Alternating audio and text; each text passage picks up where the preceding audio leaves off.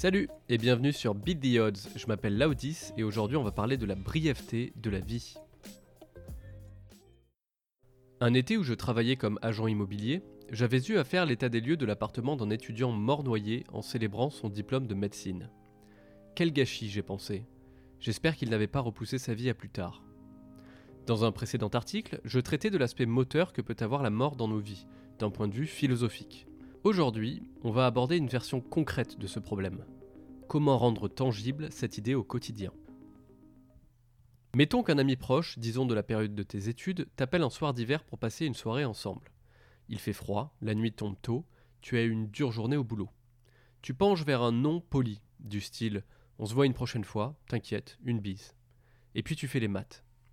Cet ami, tu l'as vu presque tous les jours pendant 5 ans, disons 90% des jours pour une période étendue, soit 1642 fois. Maintenant, tu le vois de temps en temps, disons une à deux fois par an. Tu as la trentaine, le plus probable c'est que tu vives jusqu'à au moins 70 ans. Mais dans ce temps-là, l'un de vous aura peut-être déménagé. Vos relations se seront peut-être dégradées, il est même possible que l'un d'entre vous ne soit plus là. Mettons qu'en moyenne, vous vous verrez encore une vingtaine d'années. À raison de deux rendez-vous par an, ça fait 50 fois. C'est-à-dire que 97% des moments que tu partageras avec cette personne sont déjà passés. De cette perspective, le choix entre regarder une série Netflix et le rejoindre est rapidement tranché. L'investisseur Paul Graham, dans son article Life is Short, cite un autre exemple. On ne vit que 8 Noëls avec un enfant. C'est peu, quel que soit notre point de comparaison. Une paire d'heures chaque année de notre enfance représente au minimum 12% du temps à déballer sincèrement les cadeaux dans nos vies d'un dixième. Et il y a aussi toutes ces choses qu'on ne fera qu'une fois, ou pas du tout. Un livre, un concert, la visite d'un pays, etc. Quant aux proches plus âgés, comme les parents, cette perspective est d'autant plus frappante. Ils ont moins de temps que nous, et nous avons passé beaucoup plus de temps avec eux qu'avec nos amis. Il est probable qu'il nous reste au mieux 1 à 2% de temps à passer avec eux. Mathématiquement, la vie c'est peu d'événements, et moins de décisions importantes qu'on ne le croit. Le temps est compté. L'américain Tim Urban, connu pour son blog Wait But Why, a créé un graphique dénommé Life in Weeks, où chaque semaine de notre vie est une case sur un tableau. Il y a placé des marqueurs comme la fin des études, la période de travail, de retraite, etc. 4680 semaines, si on vit jusqu'à 90 ans. Et rien n'est moins sûr.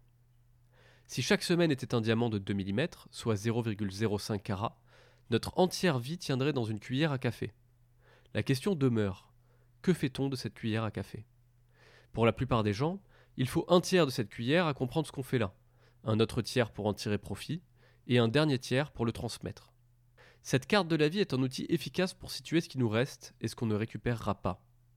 Dans ce même article, il mentionne la mort de personnages historiques, du Club des 27 à Steve Jobs, en passant par Mozart. On a déjà dépassé beaucoup de ces gens. Et si la quête de sens passe en partie par nos relations, il ne faut pas oublier qu'on passe le plus clair de nos vies seuls. Life is a single player game, disait Naval Ravikant. Une étude américaine a mesuré avec qui on passait notre temps en moyenne. Nos 30 premières années sont partagées entre famille, amis et collègues, à différents degrés. Et puis, très vite, toutes les courbes dégringolent, à l'exception du temps passé seul, qui ne cesse d'augmenter jusqu'à la mort, et du temps passé avec notre compagnon de vie, qui reste globalement stable. À 40 ans, le temps passé avec nos enfants est en chute libre. À 50 ans, on est déjà à 7 heures par jour passées seuls. Le temps passé avec notre famille et nos amis est faible, et les collègues sont devenus prédominants par rapport au reste. Il faut choisir judicieusement son environnement de travail, même si passé 60 ans, on ne les verra plus. Enfin, à 70 ans, il ne reste presque plus que soi et notre partenaire de vie. Il vaut mieux aimer l'un et l'autre. Nous sommes ici-bas pour une fraction de l'histoire, et c'est ce qui donne du sens à tout ce que nous apprécions. Cette perspective a été incroyablement utile pour m'aider à faire des choix que la société considère comme risqués. Sous cet angle, la vie est courte n'est plus un simple adage, mais une méthode qui aide à pondérer et choisir parmi nos options. Sous cet angle, le risque de perdre son temps en trivialité est palpable. 10% de tout ce qu'on a, c'est beaucoup. Il en ressort trois leçons importantes. Ne refuse jamais du temps avec des proches. Travaille sur ta personne car tu es coincé avec jusqu'à ta mort et refuse catégoriquement de passer du temps sur des choses que tu n'aimes pas faire. Ménage tes diamants.